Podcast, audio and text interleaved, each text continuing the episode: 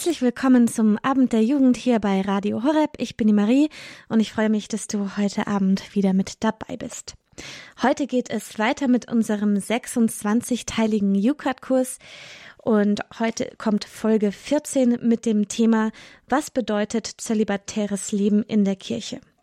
Wie immer könnt ihr euch im Anschluss bei der Diskussion gerne mit beteiligen. Das heißt, wenn ihr jetzt zuhört und euch gefällt ein besonderer Teil besonders gut oder ihr habt eine Frage oder ihr habt einen Kommentar zu dem Thema, dann bringt euch ein, schreibt uns eine WhatsApp-Nachricht. Wir freuen uns, von euch zu hören und zwar unter der Nummer 0171 57 53 200. Ich sag's noch einmal. 0171 57 53 200. Ja, wir hören jetzt mal rein in das Thema, was bedeutet zölibatäres Leben in der Kirche und wie gesagt, danach gibt es eine Möglichkeit, euch einzubringen hier im Studio. Folge 14. Was bedeutet zölibatäres Leben in der Kirche? Mich wundert es immer, wenn Laien kein größeres Problem mit der Kirche haben als den Zölibat. Kein Mensch zwingt Christen, dem Rat Jesu zu folgen, nämlich um des Himmelreiches willen, ehelos zu bleiben. Matthäus Kapitel 19, Vers 12. Kein Christ muss ja so leben. Darum geht es auch in Juka 265. Sind alle Menschen zur Ehe berufen? Leider sind manche Ordensleute und Priester schlechte Werbung für den Zölibat. Einmal auf einem Katholikentag war ich Zeuge einer merkwürdigen Debatte. Der Leiter eines Priesterseminars stellte die These auf, der Zölibat müsse den Kandidaten Freude machen. Ja, sie müssten diese Lebensform bei allen emotionalen Entbehrungen wählen, weil keine andere für sie stimmig ist. Ein anderer Priester antwortete ihm mit zorngeschwellter Stirn, das sei ja wohl eine Unverschämtheit. Welcher normale Mann hätte denn an sowas Spaß? Der Mann mit der kühnen These blieb bei seiner Ansicht. Das Ganze war natürlich eine Anti-Werbung. Zunächst muss man sagen, wenn Ordensleute ehelos leben, ist das unmittelbar einsichtig. Das ist auch das Thema in Jukat Frage 145. Warum will Jesus, dass es Menschen gibt, die für immer ein Leben in Armut, eheloser Keuschheit und Gehorsam leben? Was Priester angeht, so gibt es in den unierten katholischen Kirchen seit alters her auch verheiratete Priester. Die römisch-katholische Kirche fordert von ihren Bischöfen und Priestern seit etwa 1000 Jahren die ehelose Lebensweise ein und könnte dieses Profil auch wieder ändern. Unter anderem hatten politische Gründe zu seiner Einführung geführt. Hängen Blutsbande am Priestertum, so ist die Gefahr groß, dass das Heilige zum Erbstück und Familienbesitz wird. Es geht also bloß um ein Kirchengebot. Zählen wir rasch auf die Gründe, die gegen den Zölibat sprechen. Da gibt es erstens den Missstand, dass einige den Zölibat offenkundig ohne innere Überzeugung wählten. Da gibt es zweitens den Skandal des Missbrauchs, der bei vielen Außenstehenden den Eindruck weckt, Kleriker seien durch die Bank notgeil, was in keiner Weise stimmt. Unversehens wird aber in der öffentlichen Meinung aus dem großen Zeichen für die Existenz einer anderen Welt ein verheerendes Antizeichen. Dass der Missbrauch mit dem fünften Gebot zusammenhängt, sagt Jukat Frage 386. Warum schützt das fünfte Gebot auch die körperliche und seelische Integrität eines Menschen? Und da gibt es drittens den Priestermangel, der auch der hohen Hürde der ehelosen Lebensweise geschuldet ist. Damit verbunden gibt es immer mehr Gemeinden, in denen nicht mehr regelmäßige Eucharistie gefeiert werden kann, weil kein Priester mehr da ist. Einige Diözesen haben fast gar keinen Priesternachwuchs mehr. Es gibt also verschiedene Gründe, die dafür sprechen, den Zölibat für Priester freizustellen. Aber es gibt nur einen Grund, der für ihn spricht. Der Zölibat ist die Lebensweise Jesu. Jesus selbst lebte ganz für den Vater. In dieser einzigartigen Hotline mit dem Himmel war Jesus ganz für die Menschen da. Dass er nebenbei eine Geliebte namens Maria Magdalena hatte, am Ende gar verheiratet war, ist eine Erfindung von B-Klasse Schriftstellern. Jesus selbst lud in diese provokante, ganz für Gott Lebensform ein. Und schon in der frühen Kirche kam die Überzeugung auf, dass es für die Nachfolger der Apostel, das sind heute Bischöfe und Priester, gut ist, auch wie Jesus zu leben. Lesen Sie dazu die Jukat Frage 92. Wozu berief Jesus Apostel? In Jesus zerbricht die alte, im Kreis laufende Welt von Zeugen, geboren werden und sterben. Die Gestalt der Welt vergeht. Erster Brief Korinther Kapitel 7 Vers 31. Zölibatäre, denen es von Gott her in ihr Herz gelegt wurde, Matthäus Kapitel 19 Vers 11, nicht alle können dieses Wort erfassen, vollziehen die in Jesus angebrochene radikale Neuheit der kommenden Welt mit. Da ist Gott heute schon alles, was der Mensch braucht. Einmal werden auch wir Teresa von Avila verstehen, die sagte, wer Gott hat, dem fehlt nichts, Gott allein genügt. Der auf eine fromme und glaubwürdige Weise zu libertär lebende Priester repräsentiert mit seiner ganzen Existenz Christus. Er ist kein Funktionär, der einen bestimmten Job macht, ab fünf Uhr den Rasen gießt und mit den Kindern Mikado spielt. Nach wie vor ist die Kirche überzeugt, dass Gott genügend Berufungen schickt, wo es nur das Mistbeet echter Jüngerschaft und Nachfolge Christi gibt. Und daran liegt es vielleicht, dass es mancherorts Priesterkandidaten in Hülle und Fülle gibt, während andernorts die Seminare vor sich hintrauern und die Ordenshäuser leer gähnen. Das Priesteramt zu verbürgerlichen, indem man eine normale Karrierechance und eine Planstelle für diplomierte Theologen daraus macht, kann jedenfalls nicht die Lösung sein. Das Wort Zölibat sollte man übrigens abschaffen. Es geht an der Sache vorbei. Es kommt von Celebs, gleich alleinlebend. Das ist genau das, was dem Ehelosen um das Himmelsreiches willen unter keinen Umständen passieren darf, dass er für sich lebt. Entweder er ist in Beziehung, nämlich in einer entwicklungsfähigen Liebesgeschichte mit Gott, oder er verkommt zum verschrobenen Single. Der zeichenhaft gelebte Zölibat ist etwas Soziales, ist Liebe, ist Bindung, und ist auch Gemeinschaft. Darauf geht auch Jukat Frage 122 ein. Wozu will Gott die Kirche? So ist die Kühnheit integren, zölibatären Lebens näher an der Kühnheit der Ehe als an der Bindungsunfähigkeit mancher Singles. Ja, das war die Folge 14 von unserem UCAT Glaubenskurs hier bei Radio Horeb. Ihr könnt euch jetzt mit einbringen. Wir freuen uns auf eure Nachrichten, auf eure Gedanken, eure Kommentare, eure Fragen. Ihr könnt sie uns schicken und zwar per WhatsApp zu der Nummer 0171 57 53 200. 57 53 200. Jetzt hören wir erst noch mal ein bisschen Musik hier beim Abend der Jugend und zwar Marie Miller mit dem Lied You Are Not Alone.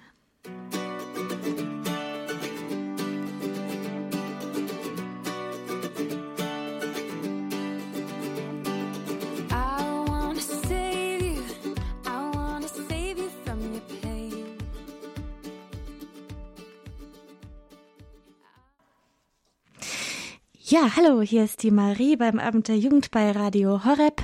Das eben war Marie Miller. Ich bin Marie Scholz und sitze jetzt hier mit Nikolaus zusammen. Herzlich willkommen, Nikolaus. Ja, hallo auch von meiner Seite.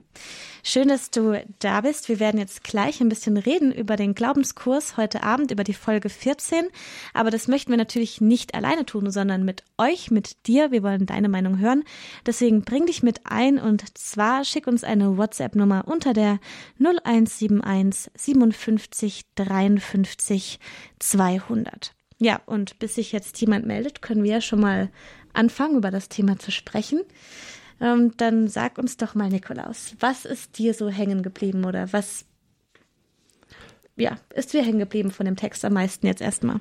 Ja, also der Text hat ja direkt damit angefangen, dass er darauf eingegangen ist, viele Menschen heute können mit dem Zölibat eigentlich nichts anfangen und wenn man über die Kirche spricht, wenn man über die katholische Kirche spricht, dann ist das eines der Themen, die man so, sage ich mal, am Stammtisch oder wo man auch unterwegs ist, in der Klasse, im Studium oder oder oder wo man direkt als erstes dieses Thema so aufs Tablett serviert bekommt. Ja, also dieses Zölibat, wieso überhaupt verbietet die Kirche es, dass die Priester heiraten dürfen.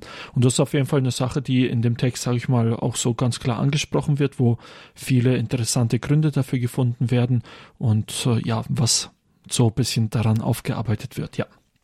Ja, es ist ja auf jeden Fall auch ein super aktuelles Thema und wie du gesagt hast, eins der Themen, auf die man eigentlich immer als erstes angesprochen wird.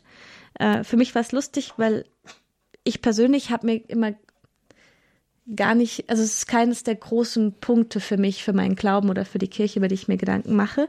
Aber die Gedanken werden sich gemacht, die Kirche muss sich dazu äußern. Und ähm, es geht ja natürlich hier auch in dem Text ganz viel um das Thema ähm, eben um das Warum. Warum ist es überhaupt da und wie kann man das von jemandem verlangen und ist es überhaupt noch zeitgemäß? Ja, ich fand das auch auf jeden Fall interessant, weil in dem Text ja ganz klar gesagt wird, was natürlich auch stimmt. Es wird ganz klar gesagt, der Zölibat, es hat ihn zum ersten einmal zuerst einmal nicht immer gegeben, ja. Mhm. Also das ist ja tatsächlich so. Es hat Zeiten gegeben, in denen Priester auch heiraten konnten. Das ist ein Punkt. Und der nächste Punkt, es gibt eigentlich auch die Möglichkeit, theoretisch gesehen, ja, jedenfalls, und nicht nur theoretisch, sondern auch wirklich praktisch. Es gibt die Möglichkeit für die Kirche, den Zölibat wieder abzuschaffen. Das heißt, es gäbe die Möglichkeit, Priester können heute heiraten. Und das sind wirklich zwei Dinge, die man auch erstmal so betrachten muss und dann eigentlich erst die nächste Frage zu stellen, ja, aber wieso haben wir den Zölibat dann eigentlich noch? Genau, Nikolaus. Wieso haben wir denn den Zölibat überhaupt noch? Ja, was denkst du denn? Du bist der Theologe, Theologe unter uns hier. Also ich muss, ich muss oft an einen Satz denken, weil es gibt ja tatsächlich so das erste, worüber wir ja gesprochen haben. Übrigens, wenn ihr mitsprechen wollt, noch einmal die WhatsApp-Telefonnummer, mhm. äh, die WhatsApp-Nummer, das ist die 0171, die 57 53 200. Vielleicht möchtest du uns ja einfach schreiben, was du über das Zölibat denkst. Bist du der Meinung, das Zölibat sollte abgeschaffen werden? Dann schick uns eine WhatsApp oder bist du der Meinung, es sollte beibehalten werden? Vielleicht hast du Gründe dafür. Bis jetzt merkt ihr, vielleicht sind wir noch ein bisschen planlos hier, aber vielleicht hast du ja eine Idee. Und vielleicht kommen ja auch noch ein paar Dinge heute Abend noch einmal die Nummer. Es ist die 0171 57 53 200. Einfach eine WhatsApp. Das die Nachricht bekommen wir direkt hier ins Studio und lesen wir dann vor. Deine Nummer werden wir nicht weiterverwenden, da brauchst du dir keine Sorgen zu machen. Wir lesen nur die Nachricht vor, wir werden auch deinen Namen nicht mitteilen, wenn du das nicht möchtest. Von dem her kannst du einfach hier mitdiskutieren und so deine Nachrichten geben. Ja, wieso behält die Kirche den Zölibat? Die Gründe könnte man jetzt natürlich ganz viele aufzählen. Etwas, was mich immer so ein bisschen daran angesprochen hatte, bei Papst Franziskus diskutiert man ja auch gern herum, möchte er jetzt eigentlich den Zölibat abschaffen oder nicht und wie sieht er das eigentlich? Und er ist ja einer, der auch gern mal mit alten Konventionen bricht, ja. Und er hat dann eine Aussage gemacht, also er hat Papst Paul VI. zitiert und hat einfach äh, dazu gesagt, so sieht er das ganz genau. Und Papst Paul VI., sein Satz dazu war einfach, ich würde eher mein Leben geben als das Zölibat. Wo ja, man auf jeden Fall merkt, Papst Franziskus hält auch etwas vom mhm. Zölibat und sieht das jetzt nicht als irgendwie eine alte Sache, die man jetzt abschaffen sollte, die einen gerade eben so noch mitgeschleppt wird und wie kriege ich das eigentlich los, sondern er sieht auf jeden Fall einen Sinn darin. Ja, ich fand auch am Anfang des Textes interessant diese Beispielgeschichte, wo eben jemand gesagt hat, ja, wie kann überhaupt jemand äh, in diesem Lebensstil Freude finden? Und wenn ich mir heute ähm, viele Ordensleute oder auch Priester anschaue, die haben oft so eine Freude, die strahlen so eine Zufriedenheit, so eine Lebendigkeit, so eine Freude aus. Und zwar, ich finde oft noch mehr als so der Normalo, also du oder ich, ähm, die haben ein wirklich super erfülltes ähm, Leben oder zumindest haben sie die Ausstrahlung, dass sie das haben äh, und so eine echte Freude, ähm, die sie mitbringen. Und das kommt ja auch nicht von nirgendwo. Ja, das stimmt auf jeden Fall. Ich denke schon, dass es da Möglichkeiten gibt ähm, und dass äh, ja auf jeden Fall ein Sinn dahinter ist. Sonst wär, hätte die Kirche den Zölibat ja nicht und Papst Franziskus wäre auch nicht dafür. Aber wenn ihr jetzt Ideen habt, wie das sein könnte oder sonst was, wir machen, glaube ich, noch einmal eine kurze Musikpause. Danach sprechen wir gerne weiter und schickt uns bis dahin dann gerne eure WhatsApp an die 0171 57 53 200. Einfach eine WhatsApp. Was denkst du über den Zölibat 0171 57 53 200?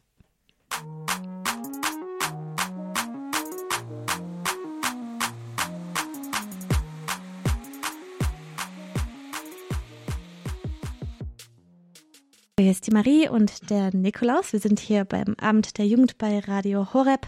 Heute geht es um das Thema bei unserem Jukat-Glaubenskurs. Was bedeutet zölibatäres Leben in der Kirche? Wir haben jetzt in der Musikpause ein paar Nachrichten bekommen und zwar, wenn ihr das auch noch machen wollt, das ist die 0171 57 53 200. Ja, unsere erste Nachricht, die wir bekommen haben bei WhatsApp ist, ich finde den Zölibat eine wunderbare, befreiende Sache. Bin 19 Jahre alt und möchte selbst Priester werden. Daher ist die Auseinandersetzung mit dem Thema wichtig und richtig. Klar habe ich auch Bedürfnisse nach Nähe, Zuwendung und Sex. Aber aus Liebe zu Christus darauf zu verzichten, ist ein wirklicher Liebesbeweis, der frei macht und unseren Blick auf das Wesentliche konzentriert. Ähnlich wie Fasten. Ja, was hältst du davon, Nikolaus? ja, es ist eigentlich äh, ein echt interessanter Beitrag. Vielen Dank erst einmal an ja, die danke. Person, die das zugeschickt hat. Vielen Dank dir. Ähm, ja, es ist tatsächlich so. Es ist ein großer Liebesbeweis. Und ich muss immer so dabei denken, wenn man über Zölibat spricht, also in äh, dem Text, den wir ja gehört haben vom Jukat Glaubenskurs wurde ja schon gesagt, Zölibat ist eigentlich ein Begriff, der so nicht ganz passt, weil es dann nur um Alleinleben geht, mhm. auch wenn das natürlich in gewisser Weise stimmt, klar, aber es ist nicht das Ziel dabei, einfach allein zu sein. Und es gibt so diesen anderen Ausdruck, der heißt ja um des Himmelreiches willen. Und ich finde eigentlich ist der total treffend, ja, dass ich sage um des Himmelreiches willen, also letztendlich so wie es hier in diesem Beitrag jetzt war, klar, man hat ja als Mann auch irgendwo ähm, diese Bedürfnisse, die sind irgendwo auch da, das ist ganz klar. Selbst sogar bei einem Priester, denke ich jedenfalls. Aber es ist so, dass er das aufopfert und sagt, ich möchte um des Himmelreiches willen, möchte ich jetzt darauf verzichten. Ja, und da kann man jetzt das so in zwei Dinge wieder aufgliedern, schon fast um des Himmelreiches willen. Was bedeutet das eigentlich? Das eine ist, um das Himmelreich aufzubauen, um das Reich Gottes aufzubauen. Also ich verzichte auf Familie, um das Reich Gottes aufzubauen. Letztendlich ist das wirklich etwas, was ein Priester sagt, ja. Ich verzichte auf Familie. Und äh, da könnte man jetzt auch natürlich in ganz andere Bereiche fragen. Also wie ist das äh, gibt es auch äh, andere Berufe, wo so etwas nötig ist. Und ich würde sagen, tatsächlich, wir könnten überlegen, es könnte einen Arzt geben, der nach Afrika geht, auf Familie verzichtet mhm. und da jetzt Menschen helfen möchte und deswegen auf Familie verzichtet, ja. Und der sich dann äh, letztendlich sagt, also wenn wir jetzt über den Zölibat sprechen, Zölibat deswegen, weil ich Priester werde, ja, dann, dann wäre das ja, wäre das ja eigentlich komisch, wenn wir sagen würden, nur weil du diesen Job machst. Weil ich glaube, eigentlich ist es so, in erster Linie, wenn es nur um den Job geht, dass der Job kein Leben so ausfüllen kann, dass man am Ende doch glücklich ist. Ja, denke ich. Also, weiß jetzt nicht, äh, hätte ich eher meine Bedenken. Aber wenn der Job etwas mit sich bringt, wo ich Menschen dienen kann und Menschen wirklich glücklich machen kann, und ich hoffe, dass das beim Priester so ist, dann wird man auf jeden Fall da so glücklich werden und da merkt man, um des Himmelreiches wählen ist echt mhm. sinnvoll. Und das andere natürlich um des Himmelreiches wählen, wenn man sagt, ja, ein Priester, der lässt sich darauf ein, weil er daran glaubt, dass es nach dem Tod noch ein anderes Leben gibt, ein Leben, das viel besser ist als dieses Leben hier auf Erden. Ja, und deswegen kann, nimmt er einen Verzicht auf sich in diesem Leben, weil er weiß, es steht noch etwas viel Schöneres bevor. Und das ist natürlich etwas, was wirklich so äh, etwas äh, damit zu tun hat, das wird dann richtig authentisch eigentlich so. Ich sag mal, dieses Produkt, das der Priester verkauft, also Gott, wird dann richtig authentisch dadurch, dass er sagt, ja, ich habe vollkommen auf diese Karte gesetzt. Man könnte auch sagen, wenn der Vermögensberater jetzt zu Hause vorbeikommt, ja, und äh, dann irgendwelche Aktien anbietet, dann äh, fragt man ja auch ganz schnell, Hast du die eigentlich auch selber gekauft? Hast du dein komplettes Vermögen darauf gesetzt auf diese Aktie? Damit sagen die zwar meistens ja, aber zeigen auch nicht unbedingt jetzt, ob sie das wirklich gekauft haben. Und da merkt man, der Priester ist eigentlich dadurch authentisch, dass er sagt, ja, ich habe mein komplettes Vermögen darauf gesetzt und ich bin bereit, dieses Opfer zu bringen dafür. Ne? Und das macht ihn echt total authentisch, wo ich mir sage, es ist super, dass wir den Zölibat haben. Ja, ja, das findet ihr auch. Eure Nachrichten kommen rein. Wir freuen uns mega darüber. Jetzt noch eine weitere Nachricht hier bei der 0171 57 53 200. Und zwar Ich finde es toll, wenn Priester sich ganz der Kirche weihen, im Zölibat leben, verdient großen Respekt und eröffnet sicher besondere Möglichkeiten. Allerdings sollte überlegt werden, dass auch Verheiratete stärker einbezogen werden in Funktion des Priesteramtes, meiner Meinung nach. Ja. Ja. Auch danke für diese Nachricht auf jeden Fall. Auch der zweite Teil, der ja so ein bisschen zum Nachdenken anregt. Verheiratete sollten einbezogen werden in Aufgaben des Priesteramtes. Letztendlich, wenn wir das Weiheamt nehmen, ist das ja so, dass äh, es da drei Stufen gibt. Das sagt die Kirche. Es gibt mhm. Diakone, es gibt Priester und es gibt Bischöfe. Und da muss man tatsächlich sagen, es gibt auch schon diese Möglichkeit, ja. ja. Also seit dem Zweiten Vatikanischen Konzil wird das wieder so gemacht, dass auch verheiratete Männer Diakone werden können und damit in diese Aufgaben des Weiheamtes mit eingebunden sind. Also ja, ist vielleicht ein, noch nicht ganz so bekannt, wobei das jetzt auch immer stärker kommt. Also in Deutschland ist das eigentlich schon auf jeden Fall präsent, in manchen Ländern noch nicht so, aber auf jeden Fall klar, ist ein sehr guter Gedanke. Vielen Dank für die Nachricht. Ja. Wir haben noch weitere Nachrichten. Also wir freuen uns, dass ihr so super mitmacht heute Abend. Äh, dann macht es viel mehr Spaß hier, wenn wir mit euch zusammen diese Sendung machen können. Ähm, das ist, ich sage noch einmal die Nummer, die 0171 57 53 200. Ja, die nächste ähm, Message ist eigentlich, ähm, die baut ein bisschen auf unseren letzten Thema oder über das, was du gerade gesprochen hast, auf. Und zwar, wenn der Zölibat abgeschafft würde, können dann auch geweihte Priester heiraten. Ich dachte, die Weihe sei ein Ehehindernis, wobei die Ehe kein Weihehindernis sei. Ja, das ist äh, auf jeden Fall auch richtig so. Ähm, die Weihe ist ein Ehehindernis. Also wenn jemand verheiratet ist, wir haben jetzt ja gerade dieses Beispiel gehabt mit den Diakonen. Wenn jemand, der verheiratet ist, zum Diakon geweiht werden möchte, dann ist das möglich. Also es ist jetzt kein Hindernis, die Ehe. Aber wenn jetzt zum Beispiel, was ja auch passieren kann, die Ehefrau stirbt oder wenn derjenige, der zum Diakon geweiht ist, eben noch nicht verheiratet ist, kann er tatsächlich nicht heiraten, beziehungsweise falls die Ehefrau gestorben ist, nicht ein zweites Mal heiraten. Da ist das dann tatsächlich so. Also von dem her, ja, richtig. Super. Und wir haben noch eine weitere Nachricht. Ich lese sie mal vor. Hallo, liebes Radio Horeb Team der Jugend. Hallo. Ich finde das Zölibat eigentlich eine tolle Sache, da ich glaube, die angehenden und die fertigen Priester können sich dann mit Leib und Seele auf Gott konzentrieren und eher daran halten, nicht den irdischen Bedürfnissen nachzugehen. Auf der anderen Seite könnte ich mir auch gut vorstellen, dass es mehr Priester geben würde, wenn das Zölibat aufgehoben oder gelockert werden würde. Ich denke, die, die sich für das Leben als Priester entscheiden, wollen auch mit Gott leben, aber vielleicht nicht ganz auf ein Leben ohne Familie verzichten. Liebe Grüße. Ja, das ist, äh, hatten wir auch hier in der Folge. Ähm, das gibt's ja immer wieder, die Thematik, dass das ganz sicher so sein würde, dass das vielleicht dann noch mehr Menschen ähm, anziehen würde, wobei das dann natürlich, also für mich persönlich denke ich, die Frage der Berufung ist und eben dieses ganz hingeben in eine Sache. Also wem gebe ich mich ganz hin und welchem Leben gebe ich mich ganz hin? Ähm, und wenn ich ähm, eben jetzt Priester, also ich kann ja kein Priester werden, aber wenn ich zum Beispiel Ordensfrau werden wollen würde, dann würde ich mich ja auch diesem Leben ganz hingeben und dem mein Körper und mein Geist und meine Seele, mein Herz, alles eben Jesus schenken und es für ihn aufopfern und ganz in ihm und durch ihn leben. Nikolaus. Ja, also ich äh, finde den äh, Beitrag total interessant. Vielen mhm. Dank dafür auch. Und auch dieser Gedanke, wenn äh, wir den Zölibat abschaffen würden, dann hätten wir ja mehr Priester. Also ich muss so, jetzt, musste jetzt spontan daran denken, ein Priester hat mir mal gesagt, also es war ein sehr junger Priester, der jetzt gerade frisch geweiht war, war Kaplan gewesen.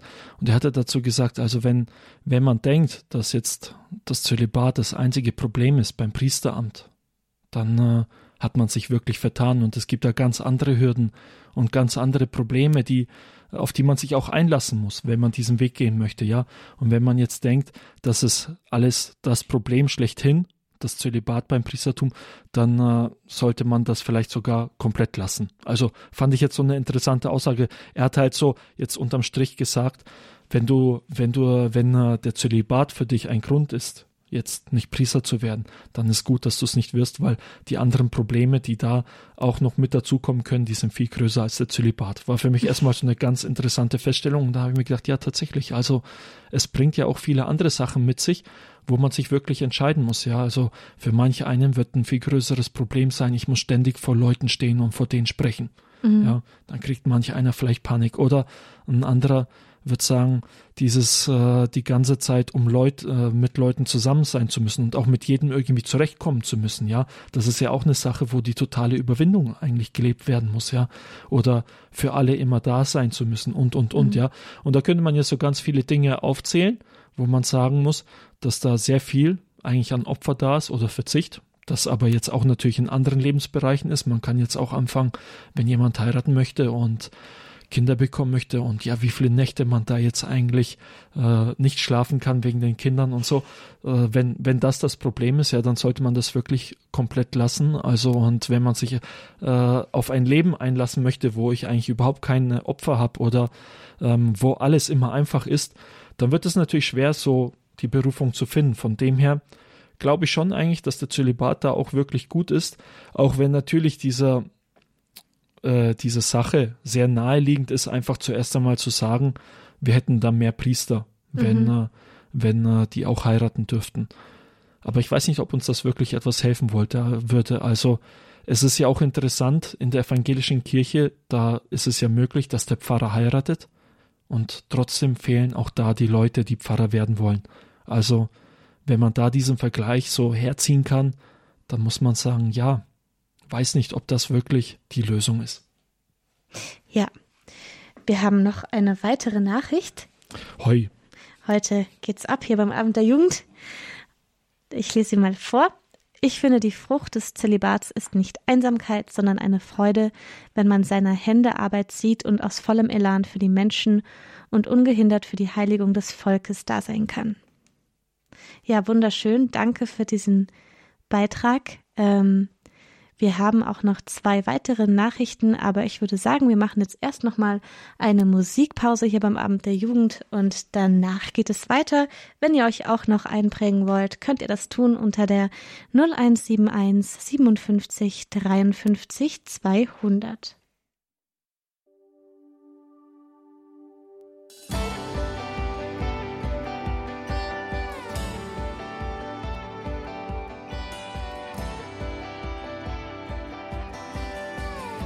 Ja, das war Carrie Underwood mit dem Lied Something in the Water hier beim Abend der Jugend bei Radio Horeb. Heute gab es unsere 14. Folge vom UCAT Glaubenskurs mit dem Thema Was bedeutet zölibatäres Leben in der Kirche? Ihr habt euch super beteiligt. Vielen Dank dafür. Wir freuen uns dafür darüber sehr und ähm, eine weitere Nachricht haben wir noch für euch heute Abend und zwar die Diakone, die ich kenne, scheinen mir zu wenig zu sagen zu haben und in den Gemeinden, die ich kenne zumindest. Sie haben zu wenig Gewicht gegenüber den Priestern, scheint mir. Das finde ich nicht gut. Sie scheinen im Schatten zu stehen, nicht für voll genommen zu werden. Ja, super, vielen Dank auch noch einmal für diese Nachfrage. Wir hatten ja heute das Thema Zölibat, das habt ihr ja schon gehört und dabei ging es jetzt äh, auch um die Frage, können verheiratete Priester eigentlich irgendwie etwas so auch so in die Richtung zu tun haben und wir haben über die verheirateten Diakone, über die ständigen Diakone gesprochen als die Möglichkeit und jetzt so diese Frage dazu eigentlich ganz interessant. Sie haben zu wenig Gewicht oder man könnte auch sagen zu wenig Macht können gegenüber den Priestern, die unverheiratet sind, deswegen schwer auftreten. Ja, und da ist eigentlich so ein bisschen eine Wurzel bei der ganzen Sache, äh, wo man die Frage stellen muss, werde ich eigentlich Priester oder wird jemand Priester, weil er Macht ausüben möchte? Ja, mhm. also ich glaube, das ist so die entscheidende Frage, die wir dabei stellen möchten müssen. Äh, ein Thema, über das wir heute jetzt dabei ja gar nicht gesprochen haben, das würde jetzt nochmal den Abend richtig sprengen, glaube ich, wenn wir damit anfangen, ist, wieso dürfen Frauen nicht Priester werden, ja? Und äh, zu diesem Thema, aber wieso Frauen nicht Priester werden dürfen, hat auch einmal Papst Franziskus gesprochen, ja? Und er hat dazu gesagt, wenn jemand denkt, ähm, Frauen müssen Priester werden, damit sie auch Macht in der Kirche haben, dann ist derjenige vom Klerikalismus befallen. Also Klerikalismus bedeutet ja, ähm, dass der Priester aufgrund seines Amtes Macht ausübt und jetzt, sage ich mal, die normalen Gläubigen unterdrückt, ja. Und wenn das, wenn jemand denkt, Frauen müssen Priester werden, damit sie auch ein bisschen Macht kriegen, dann ist er vom Klerikalismus befallen. Und so könnte man das jetzt in dem Sinne auch sagen, wenn jemand denkt, verheiratete Männer müssen Priester werden, damit auch sie Macht kriegen, dann ist auch der vom Klerikalismus befallen, weil es halt eben nun mal so ist, der Priester ist nicht dafür da, dass er Macht ausübt, sondern der Priester ist in erster Linie dafür da zum Dienen, ja. Und da ist auf jeden Fall so eine Sache, man, es gibt natürlich diese Machtkämpfe, also das kann man nicht wegreden, aber es ist auf jeden Fall nicht so gedacht und ich denke, dass wir dahin zurückkehren sollten, anstatt zu sagen, jetzt muss ich eigentlich jeden zum Priester weihen, damit nachher die Macht doch wieder gleich ist, sonst sind nachher am Ende alle Priester und dann haben wir wieder das Problem, was da nämlich immer eintritt, dann sind alle gleich und manche sind doch wieder gleicher, weil uns dann wieder was anderes einfällt. Stattdessen sollten wir vielleicht überlegen, wie kommen wir dahin, dass man überlegt, wie kann ich dienen, anstatt wie kann ich Macht ausüben. Ja, ich finde, das ist äh, ein wunderbares Schlusswort zu dem Thema. Danke, Nikolaus. Danke euch an eure Nachrichten, an eurer Teilnahme. Wir hören jetzt nochmal ein Lied und danach geht es weiter mit dem internationalen Prayer Festival, was kommendes Wochenende in Marienfried stattfinden wird.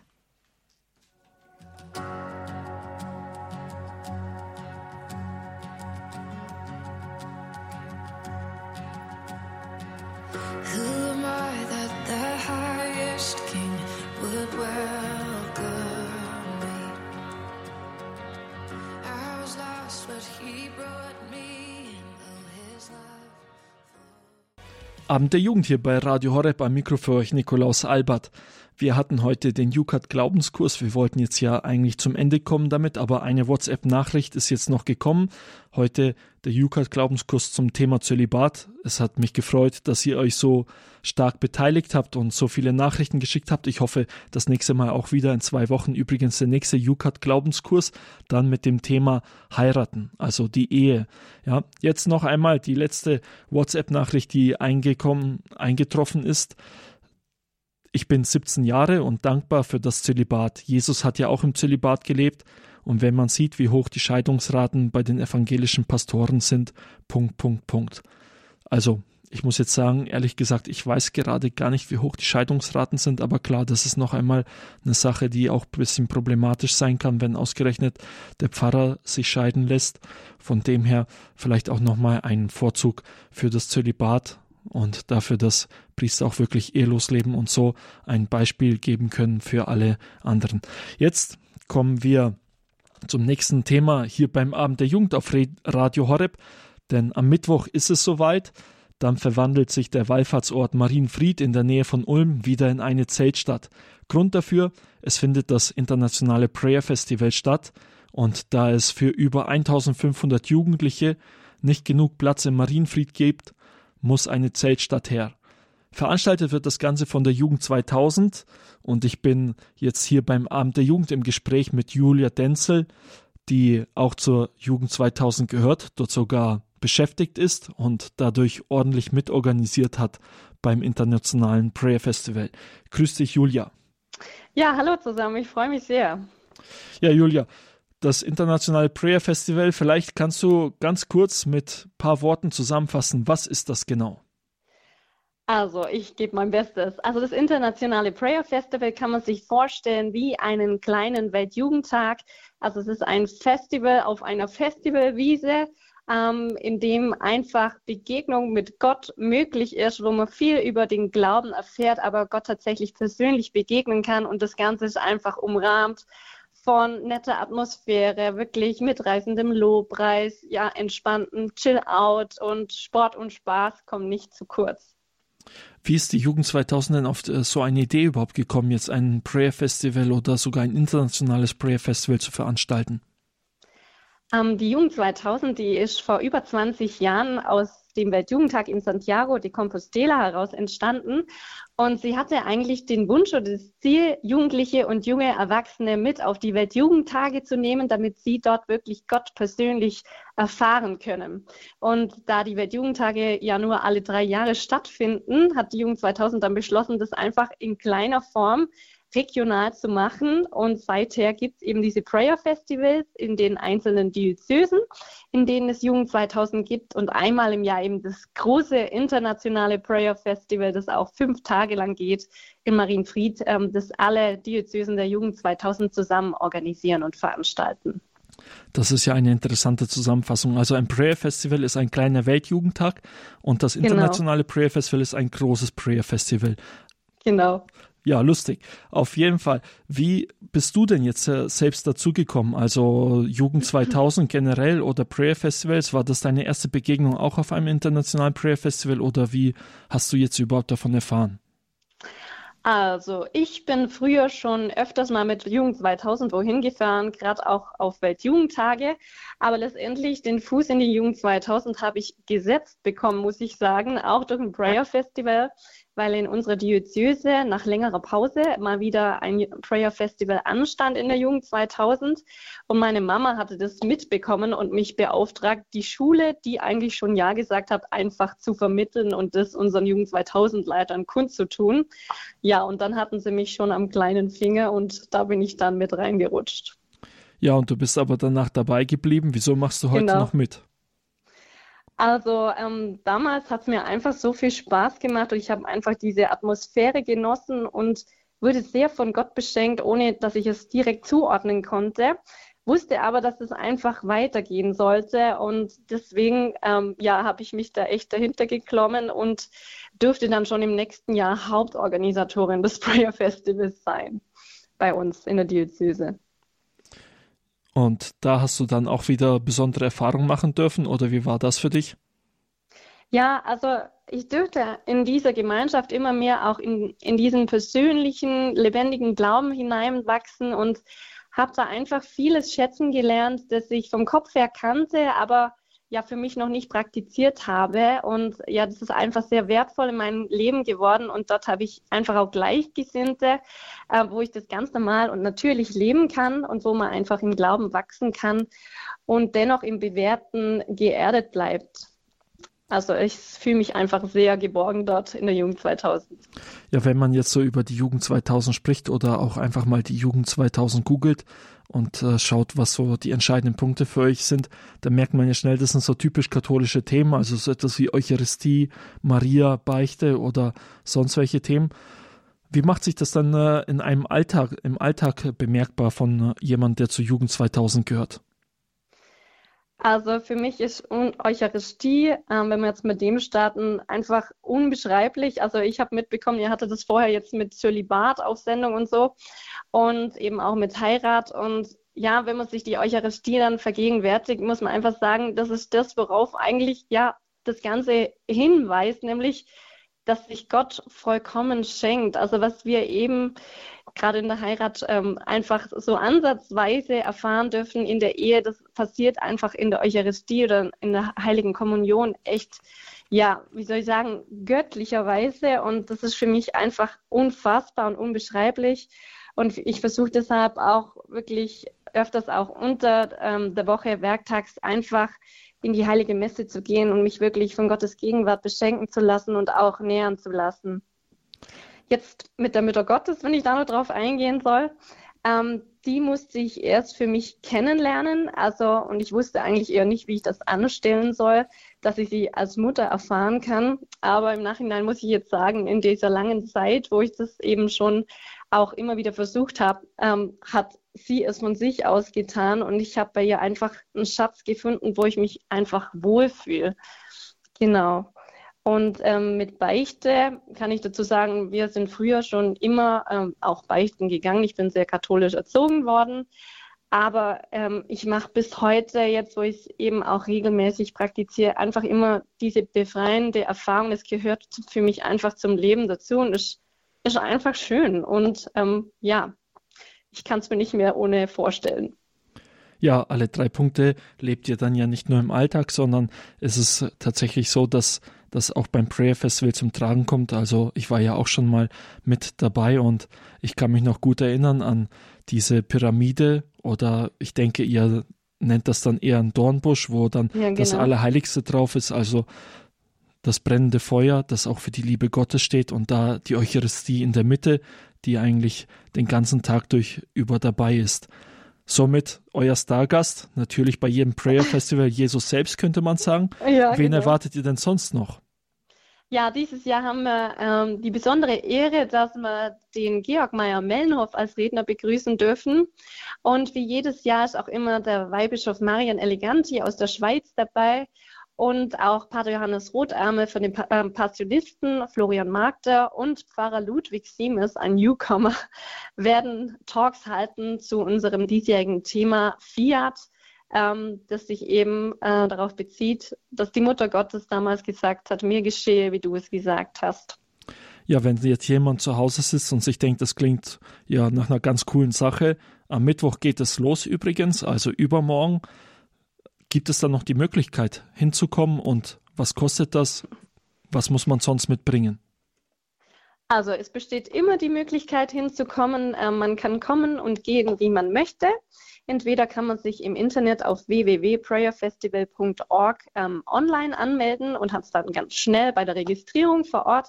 Oder man kann sich dann auch vor Ort anmelden da das Ganze hier in einer Zeltstadt stattfindet, empfehlen wir einfach, das eigene Zelt mitzubringen, dass man auch eine Übernachtungsmöglichkeit hat. Ansonsten gibt es bei uns große ähm, Schlafzelte extra für Jungs und Mädels.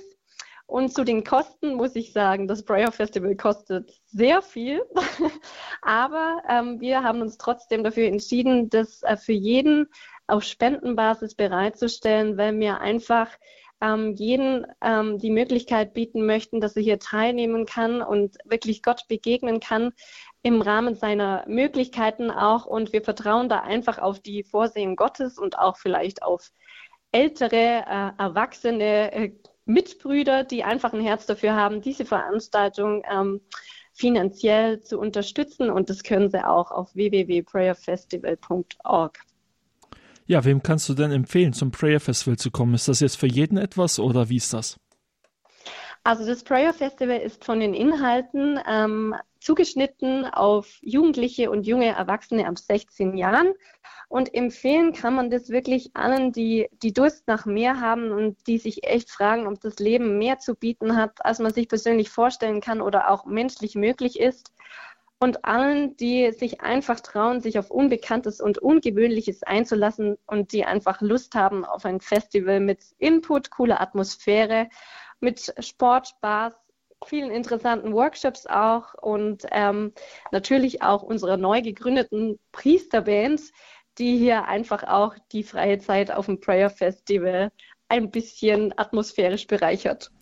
Super, vielen Dank dir, Julia, dass du uns diesen Einblick gegeben hast zum Internationalen Prayer Festival und wie es da klingt. Wir haben ja gehört, dass da auch viel Lobpreis gemacht wird. Das wollen wir uns jetzt einmal anhören. Ihr hört jetzt hier beim Abend der Jugend auf Radio Horeb einen Live-Mitschnitt vom letzten Jahr beim Internationalen Prayer Festival.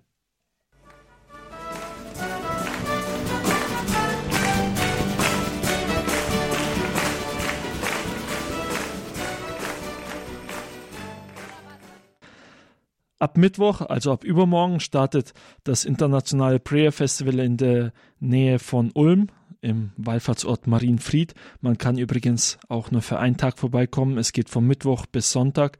Aber wenn du nicht so viel Zeit hast, dann einfach für einen Tag vorbeischauen. Es lohnt sich auf jeden Fall. Mit dabei sein wird auch Weihbischof Marian Eleganti. Er war jetzt die letzten Jahre immer wieder dabei und ich, es ist jetzt einer der den ich ganz besonders empfehlen kann. Ich höre ihn immer sehr gerne an. Ihr hört jetzt auch nochmal hier beim Abend der Jugend einen Ausschnitt von einem Talk, den er letztes Jahr gehalten hat. Da ging es so um, also Thema des Prayer Festivals war Greater Things, die größeren Dinge. Und Weihbischof Marianne Eleganti hat sich gemeinsam mit den Jugendlichen darüber Gedanken gemacht, was bedeuten eigentlich kleinere Sachen, größere Sachen, wie kann man das alles einschätzen und was hat das zu bedeuten. Seine Worte jetzt noch einmal hier beim Abend der Jugend. Das Wort groß und klein spielt in unserem Leben eine große Rolle. Und ich möchte sagen, wir liegen meistens daneben. Wenn wir in diesen Kategorien denken und uns gegenseitig einstufen oder wie wir uns selbst sehen, ja, ich bin halt nur klein, mit einem gewissen Bedauern. Oder dann fragen die Jünger sich, wer von uns ist der Größte. Das ist typisch. Ich möchte fast sagen, ich will euch nicht Unrecht tun, aber wir alle wollen eigentlich nicht klein sein. Ist es nicht so? Wir alle wollen nicht klein sein. Vielleicht ist es so irgendwie in uns drinnen. Wir kommen sehr klein auf die Welt als Baby und die Kinder, die möchten immer schon groß sein oder wie die Großen sein. Gibt Ausnahmen, die Kind bleiben möchten, die nicht groß werden möchten. Also die, dass man manchmal vor dem Leben Angst hat oder die Kindheit so liebt, dass man den Ernst des Lebens nicht will. Man möchte nicht erwachsen werden, nicht groß werden. Aber eigentlich möchten wir nicht so gern klein sein oder dass andere größer sind als wir, werden wir eifersüchtig oder bekommen Minderwertigkeitsgefühle. Und auch wenn wir über die Heiligen reden, dann kommt das dann sehr schnell. Das ist ein großer Heiliger, gibt es kleine. Und sind die Kleinen dann irgendwie so ein bisschen minderwertige Dinge, die da Gott gemacht hat. Gott macht doch eigentlich nichts Minderwertiges. Und jede Seele, die er schafft, ist schön. In allem ist etwas Großartiges drinnen.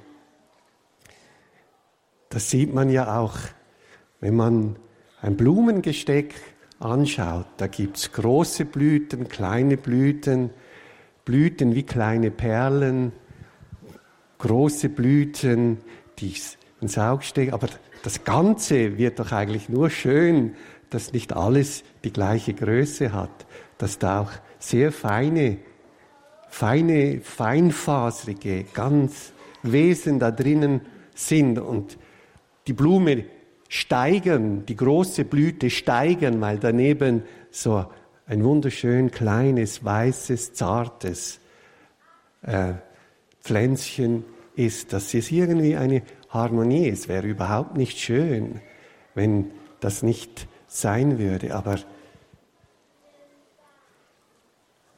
oft ist doch das Kleine groß.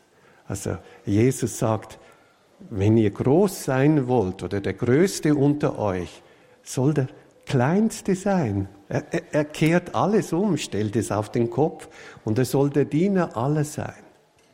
Also dieser Zug in uns ins Megalomane, Megalomanie ist Größenwahnsinn. Und dieser Größenwahnsinn, also in mir steckte er eindeutig. Als ich jung war, wollte ich ein großer Heiliger werden natürlich. Ich wollte viele Menschen retten und zu Gott führen. Ich bin so richtig ins Große. Es könnte gar nicht universal und groß genug sein. Und dann wird man 40, 45 und schaut schon ein bisschen zurück und sieht, was man in, bis 45 geworden ist oder erreicht hat. Und dann merkt man, dass wir mit ganz kleinen Brötchen backen, dass nicht jeder ein Johannes Paul ist, der Zweite, von dem man schon kurz nach seinem Tod gesagt hat, Johannes Paul Zweite, der Große, Gregor der Große, Leo der Große, Alexander der Große, Alexander der Große, der Eroberer. Was ist von seinem Reich und von seiner Größe geblieben? Nichts. Völlig irrelevant heute. Völlig irrelevant. Alles, alles, völlig irrelevant. Es hat keine Bedeutung mehr, nicht einmal eine Grenze, gar nichts mehr. Die Leute kennen ihn nicht einmal mehr, nur die Historiker und so. Alexander der Große. Ein Großer ist von uns gegangen. Wenn man die Grabreden hört, wird es mir manchmal ganz anders ums Herz. Also, das ist dann schon fast wieder ein Wahnsinnsbischof, der da gestorben ist und man weiß eigentlich gar nicht, wie groß der ist, wie das vor Gott ausschaut, oder? Nur weil alle dich gelobt haben, weil man beliebt war, oder es kann auch sehr negativ sein, er war beliebt, weil er nicht gut war. Also es ist nicht, die Propheten waren nicht so geliebt, beliebt. Aber die waren voll in der Wahrheit. Aber die hat man wie Jeremias in die Zisterne geworfen. Hat sie mundtot gemacht, hat sie schlecht geredet, hat sie öffentlich gesteinigt oder per Facebook fertig gemacht in den Blogs mit Hate Speech und und so weiter. Also die Kategorien der Welt, als Lady Di gestorben ist, da war ich so frustriert, weil dann habe ich gedacht, nein, so möchte ich nicht berühmt werden. Dann hat, das war so ein Hype, also ich sage jetzt nichts gegen, kennt ihr Lady Di noch? Also, ich, ich habe gar nichts, gar nichts gegen die Königin der Herzen damals. Es war auch ein bisschen eine Übertreibung. Wer ist schon Königin der Herzen? verdient eigentlich nur Gott oder die Mutter Gottes. Die hat aber auch was für uns getan für die Erlösung. Da ging ein Schwert durch ihre Seele, aber die Lady Di, was hat die für mich gemacht? Nichts. Also Königin der Herzen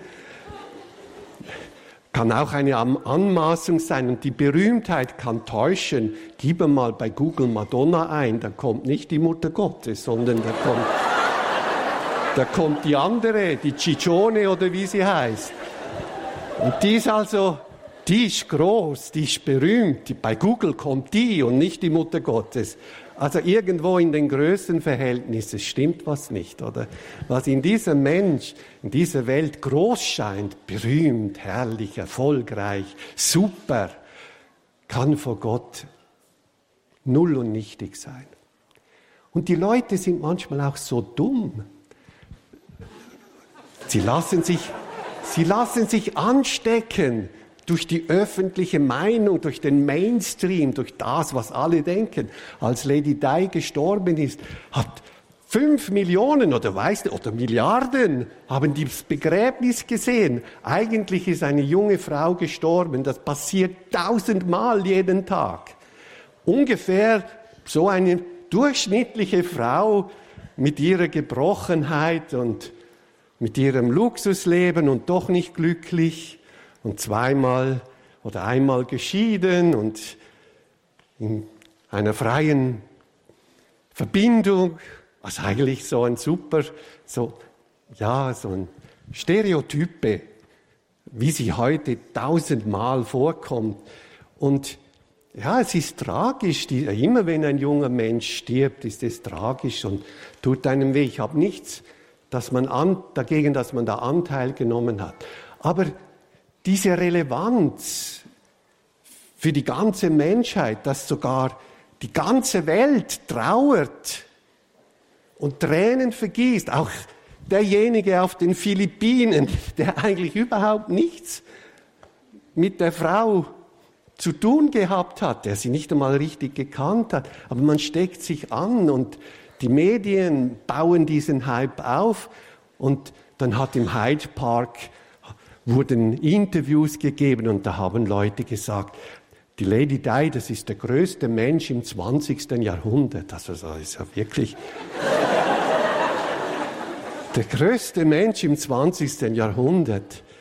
Hat sie wie Einstein eine wissenschaftliche Leistung vollbracht oder, oder hat sie den Nobelpreis bekommen für eine Entdeckung oder für eine unglaubliche künstlerische Leistung in der Literatur oder so, da sieht man, das ist manchmal so übertrieben.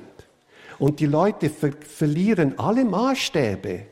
Sie verlieren alle Maßstäbe und verehren etwas, was vielleicht in den Augen Gottes gar nicht so lobenswert ist und das, was wirklich lobenswert und verehrungswürdig werde, wäre, das übersehen sie.